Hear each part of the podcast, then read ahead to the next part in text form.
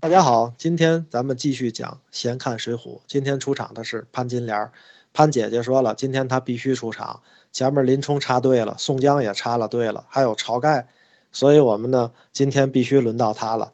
本来呢，讲之前那集叫《正常的女人都哪去了》，讲完之后就该是她，结果呢，一直拖到今天。其实《水浒传》里面呢，很多的女子呢，其实她们的命运啊，真的是磨难很多。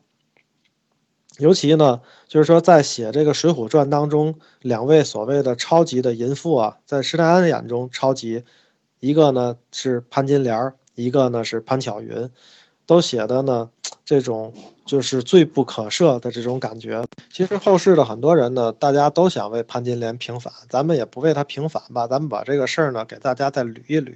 我总觉得呢，很多的女人在这个爱情面前呢，应该都是比男人勇敢的。往往一对恋人在碰到爱情中难题的时候，最先逃避的，其实往往是那个男人。但是呢，中国的文人呢，比较热衷于写什么被抛弃的怨女啊，不得善终的荡妇啊，搬弄是非的媒婆。包括写起偷情来，那叫做一个笔墨纵横，这个汪洋恣肆。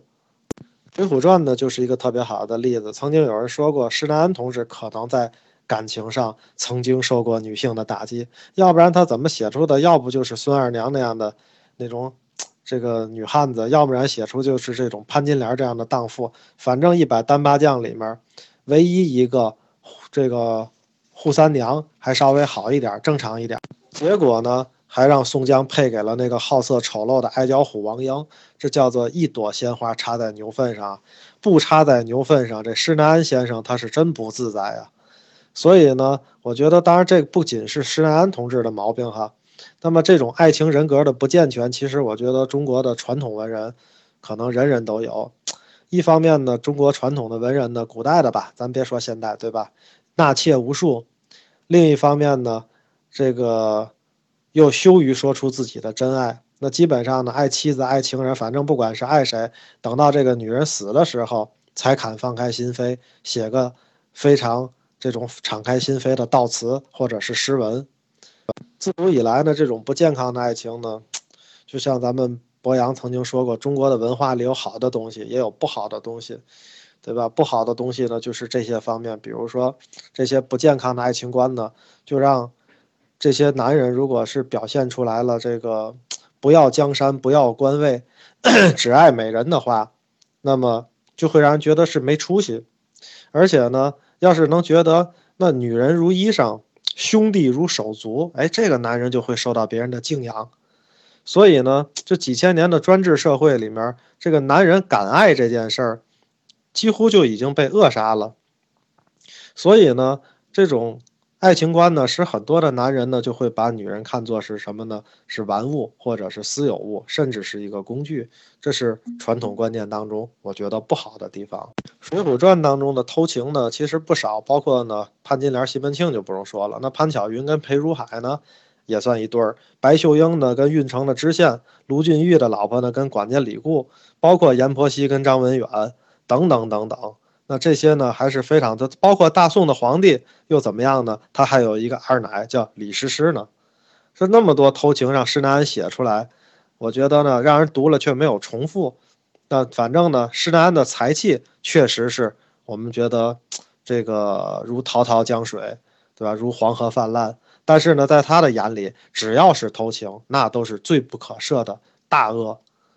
潘金莲跟西门庆的这个通奸的过程啊。不仅是一部《水浒传》中最精彩的，而且放在这个中国所有的写偷情的文学作品里之去比啊，我觉得都能排在前几位。那么金圣叹曾经评价说呢，他这段写的呢，妙于叠，妙于幻，妙于热，妙于冷，妙于宽，妙于紧，妙于琐碎，妙于影界，妙于忽盈，妙于忽闪，妙于波澜，妙于无意。这一串花团锦透的文字，那真是才气如海，笔墨之气，潮起潮落者也。那西门庆跟潘金莲呢？他最后毒杀了武大郎这事儿呢，咱是不想给他平反的。那毕竟是刑事案件嘛，你搁今天，他也是个杀人的案件。但是呢，他在谋害武大郎之前呢，两个人的这个奸情呢，顶多也就是算是道德规范上的这么一个范畴，而不算是一个罪行。作为如果在西方文学里面呢，可能 这种得不到满足的爱情呢，它红杏出墙，往往其实一般的西方的作者还能给他报以一种同情的理解，但是在中国呢，这种理解就不可能了，那是大大的罪孽。因为你想啊，最开始潘金莲是喜欢谁呢？不是这个西门庆，他最初喜欢武松啊。那你想武松又能打虎，那多健壮啊！然后呢，他跟武松去。表示的时候，武松的反应是什么？很剧烈呀，简直是想把潘金莲皮剥了。这个当时我觉得让潘金莲的这个自尊啊，简直就叫做荡然无存。他喊嫂嫂，你怎么这般无耻，对吧？我武二是一个顶天立地的汉子，你不干那种败坏风俗、没有人伦的事儿，那不岂不成猪狗了？这个是武松的反应。所以在武二里呢，武二讲的是我是认得嫂嫂，拳头不认得嫂嫂。那他是不为美色所诱惑，固然呢，咱们说武二是一条真汉子，这个 OK 没有问题。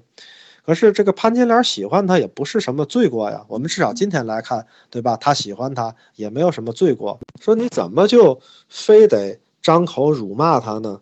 对吧？你不爆粗口，不理他了，彼此不伤面子，不也也可以吗？对吧？受了辱骂以后，其实呢，潘金莲心里呢还没有去完全的破灭这个梦想。啊，当五二呢这个押送礼物上京时，前来跟哥嫂告别的时候，潘金莲觉得是不是他思量我了又回来了？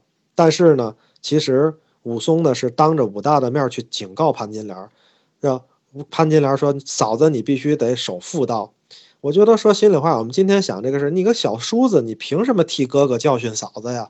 对吧？咱们在今天的社会里去想也是一样的，你一个小叔子替哥哥去教训嫂子这个事儿合理吗？我觉得可能呢，对吧？金莲又不是一个，就是武大又不是一个完全没有民事能力的这个成年人，被伤透了心的这个潘金莲呢，那在武松那儿碰了一鼻子灰以后，西门庆出场了。